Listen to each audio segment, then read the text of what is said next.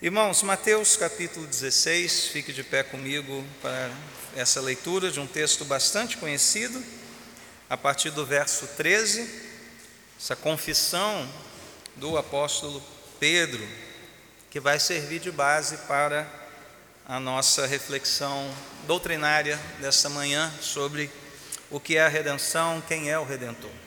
Então, Mateus 16, a partir do verso 13, chegando Jesus à região de Cesareia de Filipe, perguntou aos seus discípulos: Quem os outros dizem que o filho do homem é?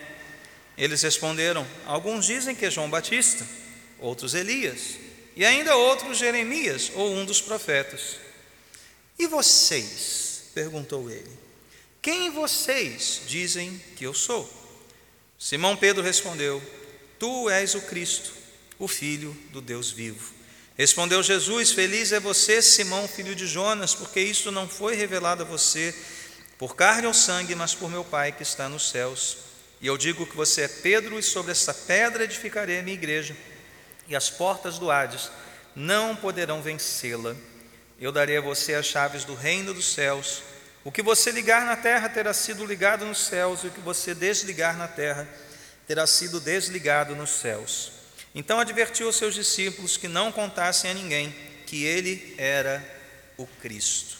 Oremos mais uma vez, Deus e Pai, ajuda-nos nessa reflexão sobre a pessoa do nosso Redentor e Salvador Jesus Cristo. Dá-nos clareza no pensamento, dá-nos condições de ouvir bem a tua palavra, que o texto nos ensina, que a doutrina bíblica nos ensina e como nós podemos agir, abençoar este mundo, pensar de modo que isto seja algo vivo em nós, não apenas um conhecimento intelectual, mas uma vida que pulsa em nossos corações. Assim oramos, no nome de Jesus. Amém. Podemos nos assentar.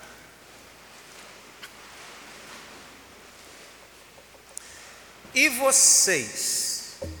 Quem vocês dizem que Jesus? Quem vocês dizem que Jesus é? Não o que você acha sobre ele, o que você pensa, não, mas quem ele de fato é. Quem é o redentor? Quem é Jesus? Essa é a pergunta mais importante que um cristão deve saber responder. Pois é essa pergunta que separa, de fato, os que creem os que são destinados à vida eterna, os discípulos, os salvos, daqueles que até gostam de Jesus, até creem que ele existiu, mas não depositam sua confiança de todo o coração na pessoa do Redentor, do Salvador. O grupo Vencedores por Cristo, há muito tempo atrás, então se você lembrar desta música, certamente você é velho que nem eu. É, eles fizeram uma música que começa assim: muito embora um só Jesus exista, nem todos sabem vê-lo como é. Filósofo, poeta ou comunista, até um hippie já se disse até. Mas Jesus é bem mais importante quando se sabe do seu grande amor. Por isso, é preciso hoje que se cante Jesus, Filho de Deus, o Salvador. Não é que você veja alguns anos, algumas décadas atrás, né, já tinha isso tudo, né? Filósofo, poeta, comunista, hippie, né? Hoje nós temos alguns quadros, alguns livros, né? É, por exemplo, Jesus, o maior psicólogo que já existiu, escrito por Mark Bicker. Jesus, o maior líder que já existiu, escrito por Laurie Beth Jones. O mestre dos mestres, Jesus, o maior educador da história, escrito por Augusto Cury. Isso entre vários aqui. E embora Jesus seja todas essas coisas, de fato um líder, um expert na alma humana, que hoje se chama de um psicólogo, né? na época não tinha essa palavra. Sim, ele é o, o, o, o pedagogo, o mestre dos mestres por excelência, ele é muito mais do que isso. E nós não podemos parar nessas definições de Jesus. Então isso importa sim para o nosso testemunho, isso importa para o mundo, isso importa porque Jesus se importou com essa pergunta. Perceberam aqui no texto? O que, que eles estão dizendo? Mas agora o que vocês, meus discípulos, aqueles que estão próximos de mim, e esse texto aqui ele está no, momento da vida de Jesus que é uma espécie de guinada, de virada de esquina. Eles sobem até Cesareia de Filipe, né, uma região mais ao norte.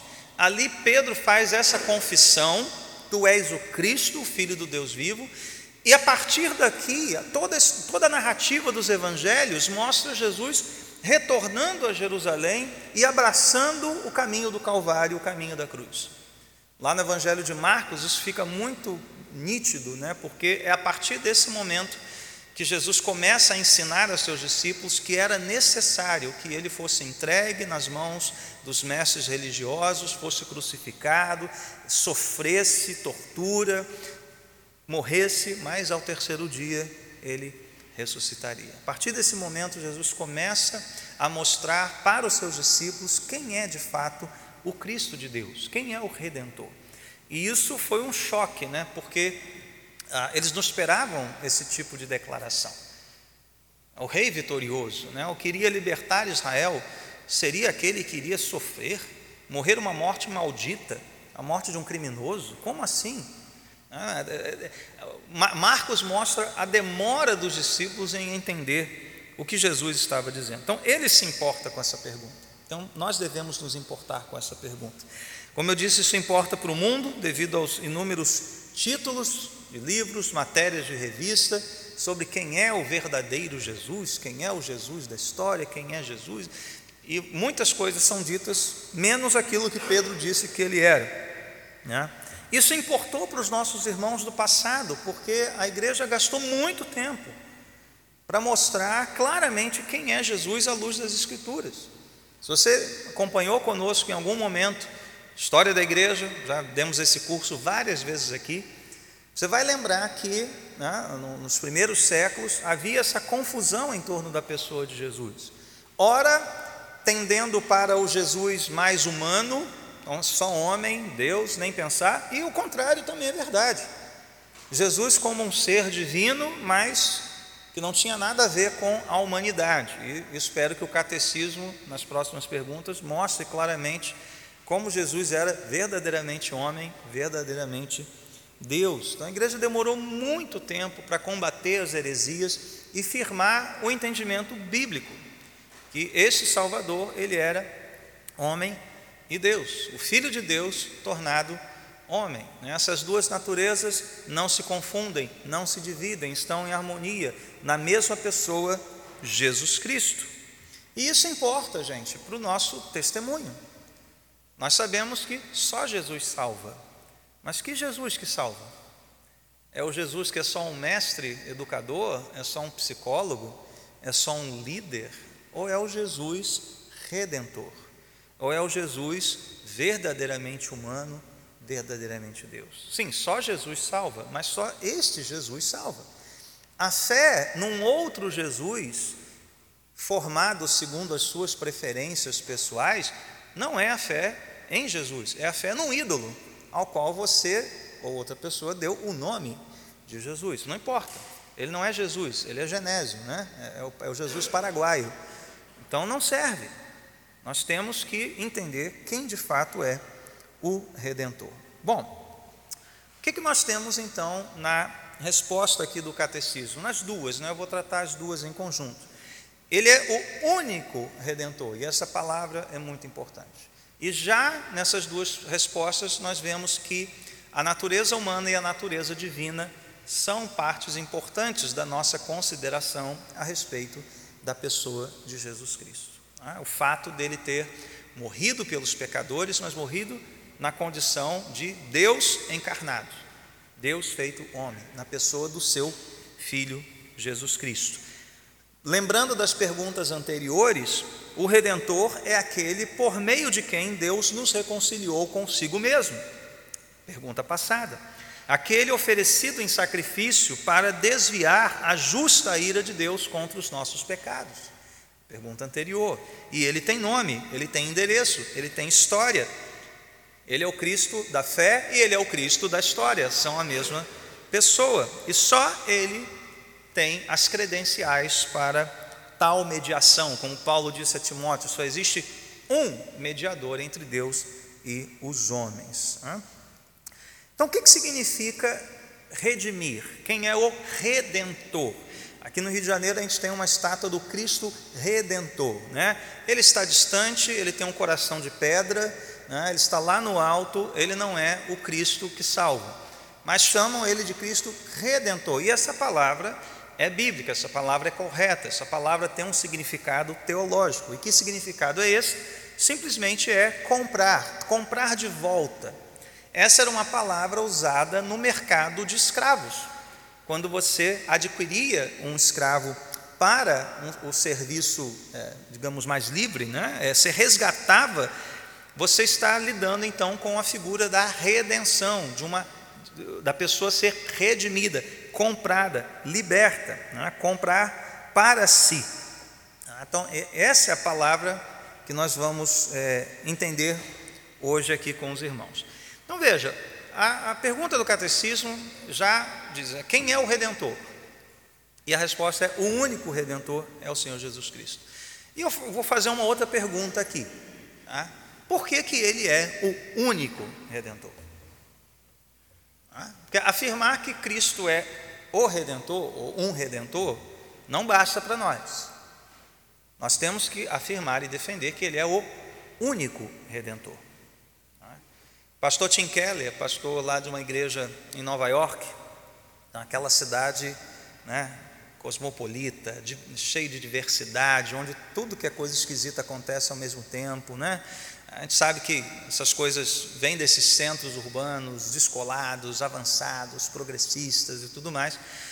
O pastor Tim Keller pastoreia uma igreja lá e ele disse que a, a, a, a qualidade de Cristo, né, a característica do próprio cristianismo que mais choca a sensibilidade dos nova-iorquinos é a exclusividade do caminho de Cristo para a salvação.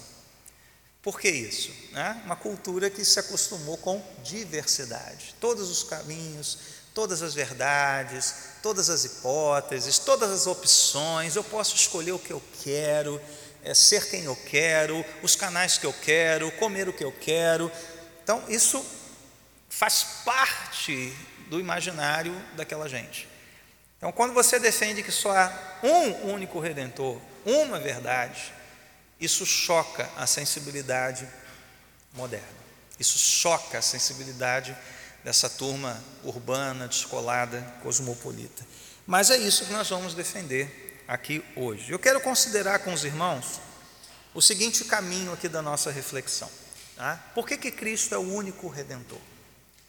Porque só Ele é, trouxe na sua pessoa o cumprimento pleno dos três ofícios do Antigo Testamento: profeta, sacerdote e rei. Ou seja, há toda uma história que aponta para uma pessoa que iria cumprir plenamente aqueles três ofícios que Deus designou no Antigo Testamento: profeta, sacerdote e rei. Só ele tem três títulos que são exclusivos e que mostram tanto a sua humanidade quanto a sua divindade. Ele foi chamado ali no anúncio dos anjos do seu nascimento de Salvador, Cristo e Senhor. Ah, esse que vos trago boas novas de grande alegria, que é para todo o povo, nos nasceu na cidade de Belém, o Cristo, o Salvador, que é Cristo, o Senhor. E só ele fez três reivindicações, ele afirmou sobre si mesmo três coisas que só podem caber na boca daquele de quem é na boca daquele que é de fato Deus. Ele disse: Eu sou o caminho, a verdade e a vida. Então, três ofícios, três títulos, três reivindicações. É claro que a gente não vai se deter em detalhes de cada uma delas, senão a gente ficaria aqui o domingo inteiro. Mas só quero mostrar que aquele que é o único redentor necessariamente teria que ter todas essas credenciais. Ele teria que ser de fato isso tudo, cumprir exatamente isso tudo, como homem e como Deus. Tá bom? Então vamos lá, profeta, sacerdote aí. Agora sim, crianças, vocês podem pegar a sua folhinha.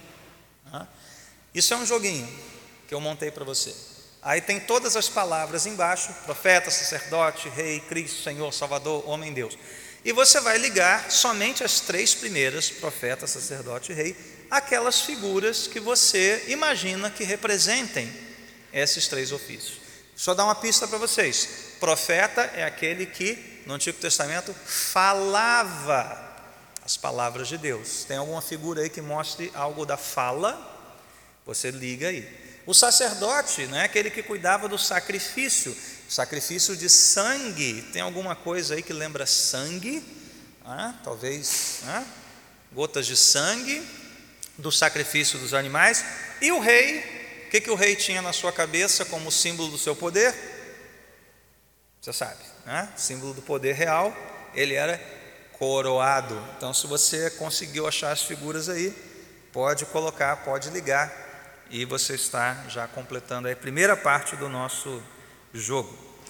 Hebreus capítulo 1 diz que há muito tempo Deus falou muitas vezes, de várias maneiras, aos nossos antepassados por meio dos profetas mas nesses últimos dias nos falou pelo Filho, a quem constituiu o herdeiro de todas as coisas e por meio de quem fez o universo. O Filho é o resplendor da glória de Deus, a expressão exata do seu ser, sustentando todas as coisas por Sua palavra poderosa. Depois de ter realizado a purificação dos pecados, ele se assentou à direita na majestade nas alturas, tornando-se tão superior aos anjos quanto o nome que herdou é superior aos deles. Os três ofícios do Antigo Testamento estão nesse texto. E todos eles apontando para quem? Para Jesus Cristo. Como é que o texto começa? Deus nos falou por meio dos profetas. Uma das funções dos, dos profetas do Antigo Testamento era falar da parte de Deus.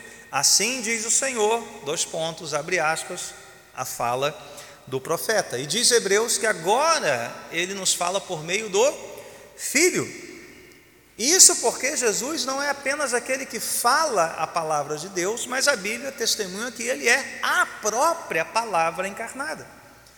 João chama de verbo ou palavra, tradução, né? O logos. Essa palavra que dá ordem, a palavra que estava lá em Gênesis ordenando o mundo, a palavra que vinha aos profetas para ordenar o povo. Tudo isso é agora no Novo Testamento associado à pessoa de Jesus. Ele é a palavra. Não veio apenas anunciar a palavra como uma espécie de porta-voz. Ele é a própria palavra. Ponto. Apocalipse diz que o testemunho de Jesus é o espírito da profecia. Ele veio como cumprimento lá de Deuteronômio 18, um profeta maior que Moisés. Então, tudo isso indica que ele de fato cumpriu esse ofício profético, aquele que é a própria palavra de Deus para nós, mas também cumpriu o ofício de sacerdote. O texto que nós lemos em Hebreus diz: depois de ter realizado a purificação dos pecados. Ora, quem tinha esta tarefa, esta função no Antigo Testamento? O sacerdote. Ele era um intermediário entre o povo e Deus. Só ele tinha a condição de entrar ali no lugar sagrado, no Santo dos Santos, uma vez por ano, com sacrifício em mãos, com sangue, para fazer expiação dos pecados. É ele quem recebia as ofertas do povo pelos pecados individuais. E ali realizava todo aquele cerimonial, aquele ritual descrito no livro de Levítico. Cristo vem como um sacrifício superior, um sumo sacerdote superior. O próprio autor aos Hebreus usa, vez após vez, essa palavra, a superioridade do ofício do ministério sacerdotal de Jesus Cristo. E o que, que ele oferece na condição de cumprimento desse ofício sacerdotal? Ele oferece a si mesmo. Em Cristo nós temos reunidas a figura do sacerdote e da oferta, a mesma pessoa. Ele se oferece a si mesmo como sacrifício aceitável, puro, santo, perfeito, definitivo, de modo que nós não realizamos mais isso no culto. Paulo nos chama a, a, a entregar a Deus um sacrifício morto, não, vivo. Romanos 12. Não um sacrifício morto dos animais, mas um sacrifício vivo do nosso próprio coração, da nossa própria vida, por meio de Jesus Cristo, nosso Senhor. Então, Ele é o ofertante e a oferta, porque esse era o preço exigido para a redenção, o resgate, a compra dos filhos de Deus. E Hebreus diz também que ele se assentou à direita na majestade nas alturas. Ora, O que, que, que, que Hebreus está falando? Que Cristo assume de fato e de, definitivamente a condição de rei, de senhor. Nós vamos ver senhor daqui a pouquinho, mas o reinado. Cristo é o descendente de Davi e agora assume este lugar de glória. A sua ascensão aos céus mostra exatamente isso, que hoje ele reina sobre toda a terra e céu. Ele governa de fato, né? como os reis do Antigo Testamento deveriam governar. Como é que o rei do Antigo Testamento deveria governar? Com justiça, tendo a lei ao seu lado, consultando o Senhor, combatendo os inimigos.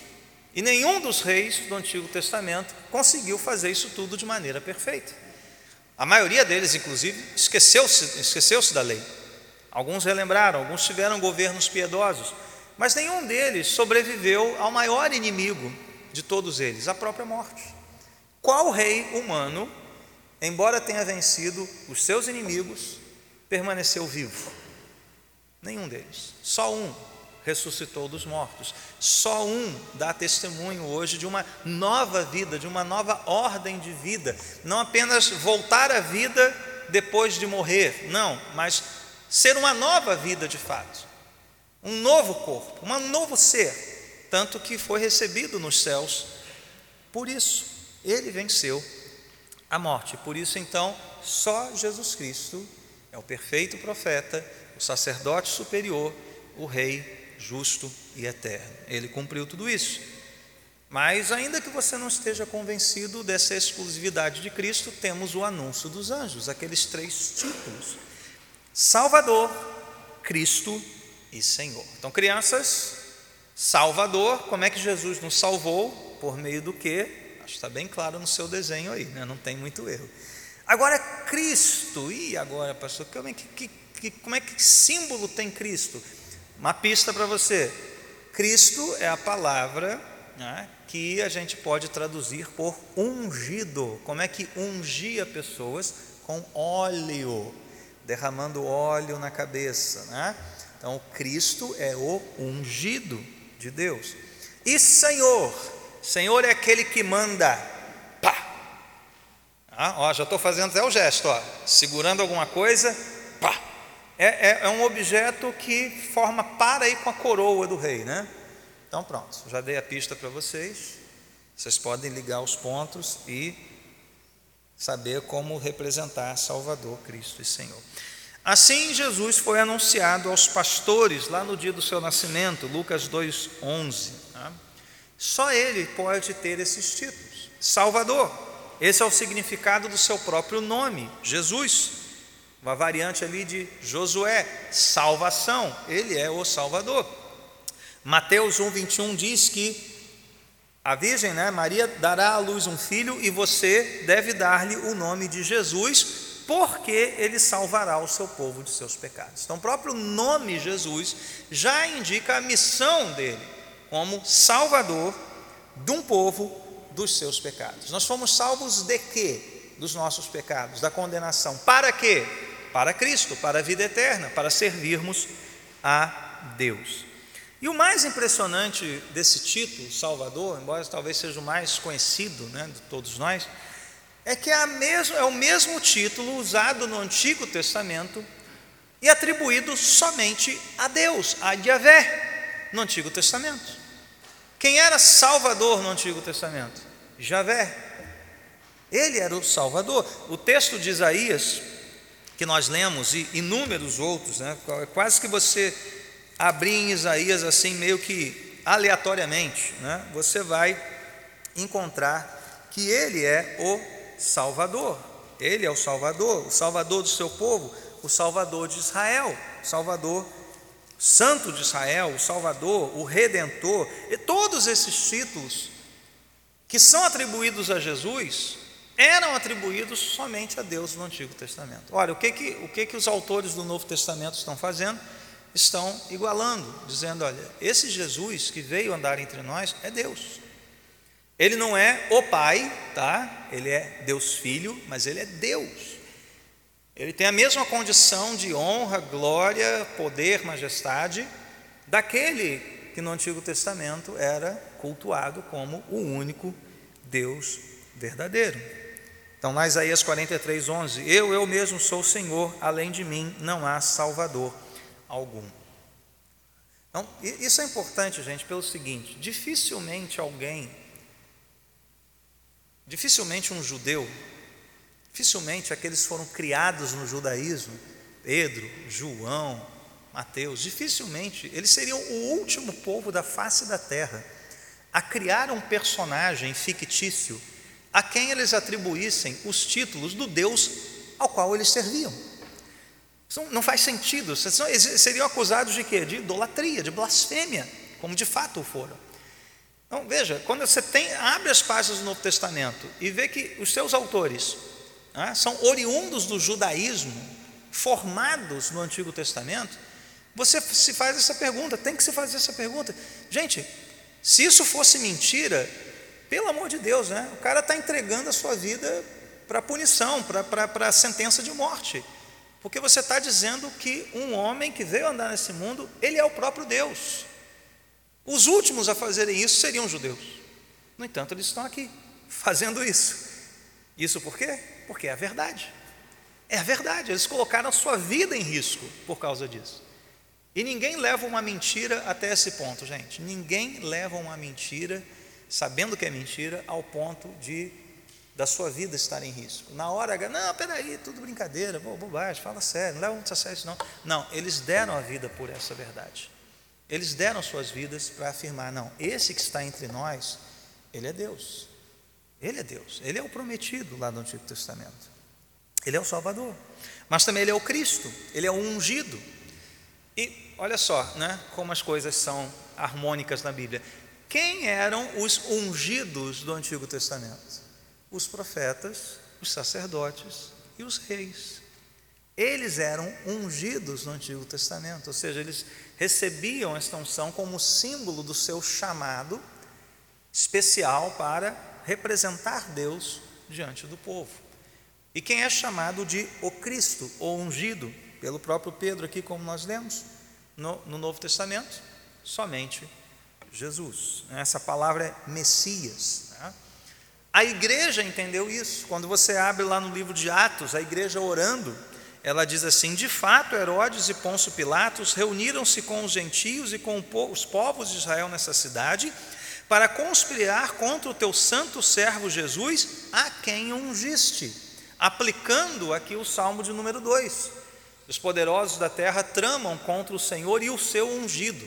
Lá no salmo 2 era o rei. Mas Salmo 2 é aplicado agora a quem? Ao Rei Jesus. E a igreja entendeu isso e orou isso. Jesus a quem ungiste. Jesus, o Messias, o Cristo, o ungido de Deus.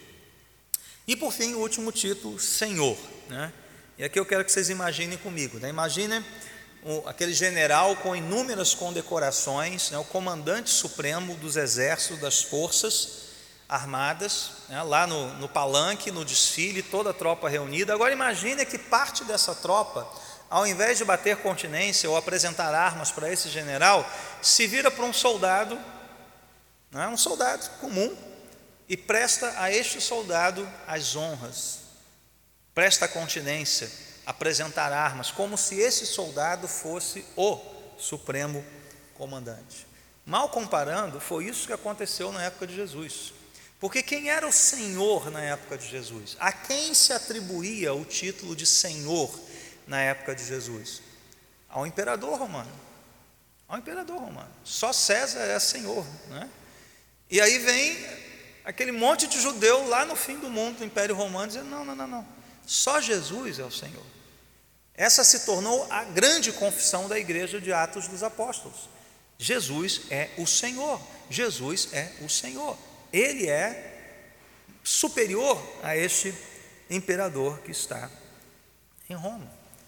E mais surpreendente do que isso, irmãos, a tradução do título Senhor no Novo Testamento é a tradução de algo que era também aplicado somente a Deus no Antigo Testamento. Como é que o Antigo Testamento se referia a Javé? Senhor. Abra também o livro de Isaías, quase que aleatoriamente. O que, que Deus está dizendo por meio do seu profeta? Eu sou o único Senhor, não há outro, não há outro, eu sou o Senhor. Esse mesmo título, lá do hebraico, lá do Antigo Testamento, a igreja toma, ó, esse é Cristo, o Senhor. Isso se torna então a confissão da igreja, a ponto de Paulo dizer que é impossível afirmar que Jesus é de fato o Senhor e crer, se não for pela ação do Espírito Santo. Se o Espírito Santo não trouxer essa verdade, primeiro ao seu coração e depois aos seus lábios. Caminhando para o finalzinho, as três reivindicações de Jesus: caminho, verdade e vida. Ora, caminho, crianças, está muito claro aí o que é um caminho, né? Verdade, como é que eu vou representar a verdade? Como uma coisa é verdadeira, o que, é que você faz?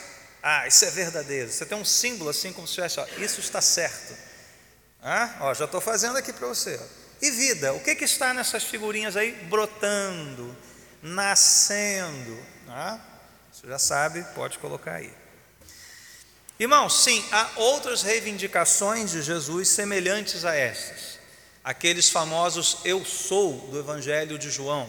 Eu sou a ressurreição e a vida, eu sou a luz do mundo, eu sou o bom pastor que dá a vida pelas ovelhas, um monte deles. Eu selecionei essas três, caminho, verdade e vida, primeiro porque elas estão reunidas num único versículo, João 14, 6, fica fácil de guardar. Mas segundo, porque essas três reivindicações são uma espécie de resposta às três, os três grandes dilemas humanos, as três grandes inquietações humanas de todo ser humano. Qual o propósito disso tudo? Para onde é que eu vou nesse mundo todo aqui? Qual é a verdadeira razão de ser dessas coisas? O que é, de fato, viver neste mundo e não apenas, como disse um poeta antigo, passar pela vida, mas viver de verdade. Ou como diziam os antigos, o que é a boa vida, o que é a vida feliz, bem-aventurada. E por fim, né, o grande dilema de todos os filósofos de todos os tempos: o que é de fato verdadeiro? O que é verdade? O que é real neste mundo? Eu posso confiar em quê? Nos meus sentidos? Numa ideia? Na minha experiência pessoal? Qual é a verdade? Então, perceberam como Jesus, com três palavrinhas, responde, dizendo: Eu sou a resposta para tudo isso. Eu sou a resposta para todas as perguntas que todos os filósofos ou o mais humilde trabalhador do campo já se fez em algum momento da sua vida.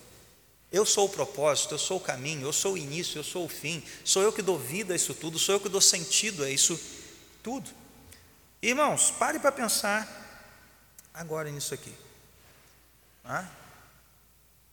Essas afirmações só podem existir na boca, primeiro, de um ser real, porque pode existir a possibilidade disso tudo aqui ser uma lenda, Vamos colocar aqui só a título de argumentação, só para a gente argumentar.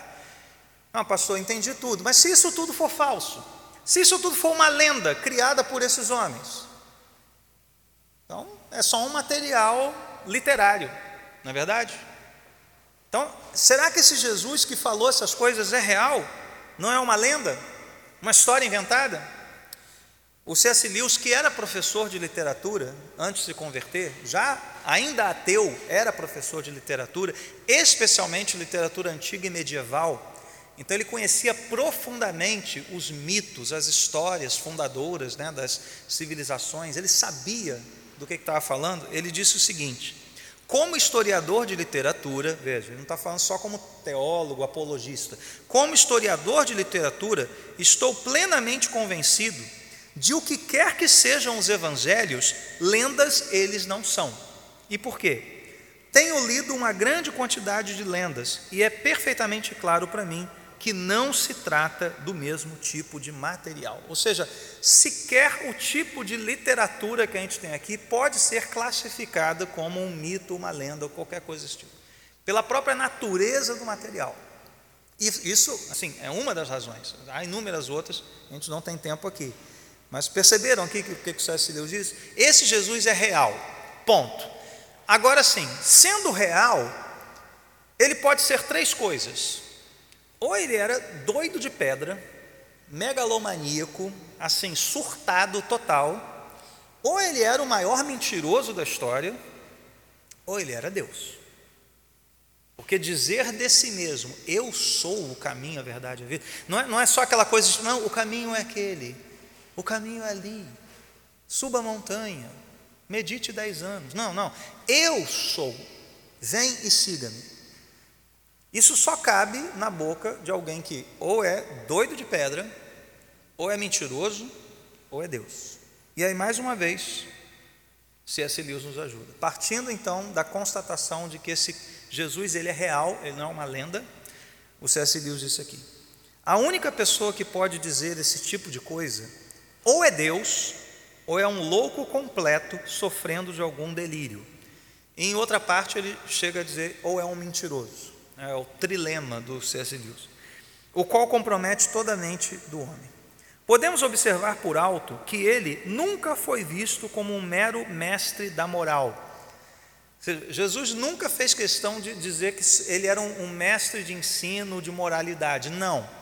Todas as declarações de Jesus eram radicalmente, é, é, é, o separavam radicalmente da condição humana normal.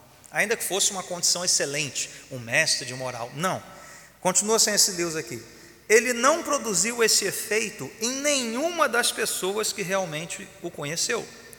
Ele causou em especial três efeitos em todas as pessoas com as quais Jesus se relacionou. Primeiro, ódio. Ele foi perseguido. Segunda, terror. Terceira, adoração. Adoração. Essas três sensações foram produzidas em todos os que conheceram Jesus, assim, em grupos, né? Logicamente, quem sentiu ódio não adorou, óbvio, né? Quem odiou, perseguiu. Quem sentiu terror se afastou, mas quem adorou reconheceu o que? Que ele era Deus. Não só um mestre, um educador, um psicólogo, um líder, não, Deus, Deus encarnado, Deus de Deus, luz de luz. Não há indícios, continuou Lewis, de pessoas manifestando aprovação moderada. É, Jesus é legal, ou aquela indiferençazinha, não. Ou é 8 ou 80. Ou pessoas o perseguiam, se afastavam, se envergonhavam, se escandalizavam, ou se prostravam aos seus pés e o adoravam, e reconheciam de fato que o que ele estava dizendo só cabia na boca de Deus. E ponto. E por fim, crianças, sobraram duas figurinhas aí, né? Agora ficou muito fácil. Este, então, que veio cumprir os ofícios, esse a quem é atribuído os títulos do, do, da Bíblia, Cristo Senhor e Salvador, este veio como homem, ele é o Cristo real, ele é o, é o Cristo da história, com alma humana, sensações humanas, fome, sede, calor, cansaço, dor, verdadeiramente humano, verdadeiramente Deus. E aí você pode ligar as duas últimas palavrinhas aos símbolos aí. Irmãos, o que, que isso tudo então tem a ver conosco? Em primeiro lugar, você, crente em Jesus. Mais uma vez eu pergunto: e você? Quem você diz que Jesus é? E que diferença isso faz na sua vida? Que diferença isso faz no seu testemunho, no seu trabalho, na sua casa? Que diferença faz articular todas essas noções teológicas e significados? Faz toda a diferença, porque quanto mais nós conhecemos Jesus, quanto mais nós refletimos na pessoa de Cristo, em todas essas nuances, como um diamante que vai brilhando né, ao contato com a luz, mais nós o adoramos mais nós o amamos, mais nós confiamos nele. Mais nós fazemos aquilo que as pessoas do Novo Testamento fizeram: se prostraram em adoração, se entregaram por completo, reconheceram: Senhor, eu quero te seguir, eu não sou nada, sou um pecador, eu quero te seguir, eu quero mais de ti. Isso faz toda a diferença. Você meditar, ler a respeito da obra de Cristo como profeta, sacerdote, rei, meditar no seu senhorio, na sua salvação, nos dá mais confiança de diante de tantos pretensos redentores, diante de tantas falsas promessas de salvação, diante de falsos caminhos, atalhos, bifurcações, mentiras travestidas de verdade, coisas que levam à morte e não à vida. Quanto mais você traz essa teologia rica da igreja, da Bíblia, do catecismo para a sua vida, mais você aumenta a sua confiança, mais você firma a sua fé e o seu amor naquele que é então o seu redentor. E por meio dele, a vida abundante prometida vai ser real no seu coração. Mas a você que ainda não confessou Jesus como seu Senhor e Salvador, saiba que essa é a única verdade que pode te dar esperança e vida eterna. É a única verdade. Nós defenderemos a exclusividade desse caminho até o fim. Só há um redentor, um mediador um caminho, uma verdade, não a sua preferência ou a minha. Só existe uma verdadeira vida que vai além dessa vida, que é a vida que Cristo nos oferece por meio do seu sacrifício. Talvez você tenha chegado aqui nessa manhã sem esta convicção. Sem esta convicção. E se você nunca refletiu seriamente sobre o seu propósito nessa vida, sobre a vida que virá, sobre o seu destino eterno, não deixe de fazer isso agora. É só por meio dele, deste Jesus, o único redentor, verdadeiramente humano, verdadeiramente Deus. Vamos orar?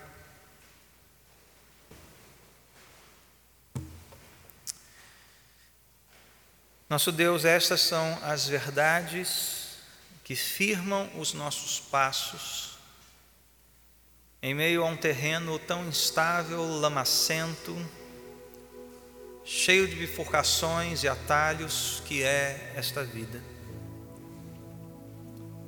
Senhor, que pelo Teu Espírito essas verdades sejam seladas em nossos corações, que nós não façamos delas apenas um modo bonito de falar de Ti, como se o deleite intelectual ou apenas uma convicção intelectual fosse aquilo que nos aproxima de Ti, e não um coração rendido por completo a essas verdades. Tem misericórdia de nós, do engano do nosso coração, Senhor, e ajuda-nos em tempos tão confusos, Senhor. Dá-nos fibra, ousadia, coragem de anunciarmos o testemunho de Pedro. Jesus é o Cristo, o Filho do Deus vivo ele é o único, o único que pode nos dar salvação. Nenhum homem, nenhum projeto, nenhuma organização, nem a nossa nobreza de caráter, ou a nossa boa vontade, ou as nossas ações piedosas, nada disso pode nos levar a Ti, senão o nosso Senhor Jesus Cristo. Ele que veio, morreu a nossa morte, para que vivamos a sua vida. Ó Deus, que a nossa postura diante dessas verdades seja de adoração, seja aquela, Senhor, de um Tomé que antes descrente agora cria e diz: Senhor meu e Deus meu. Seja aquela de Pedro, pescador, depois do milagre maravilhoso da pesca, dizer: Afasta-te de mim, porque eu sou pecador. Ele é o santo, eu sou o impuro. Ó Deus, seja daqueles humildes, daquele leproso que voltou agradecido, daquela mulher que curada tremeu por dentro diante da glória e majestade de Deus. Ó Senhor, que nós sejamos como aquele último homem salvo durante a morte de Cristo. Lembra-te de nós no teu paraíso. Nossa fé seja assim, simples, mesmo diante da morte, da dor, façamos essa confissão.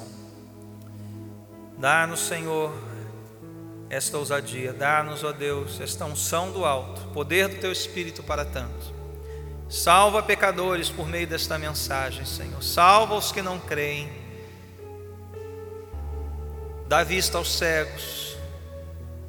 Dá vista aos cegos, Senhor. Liberta os cativos. Assim nós oramos.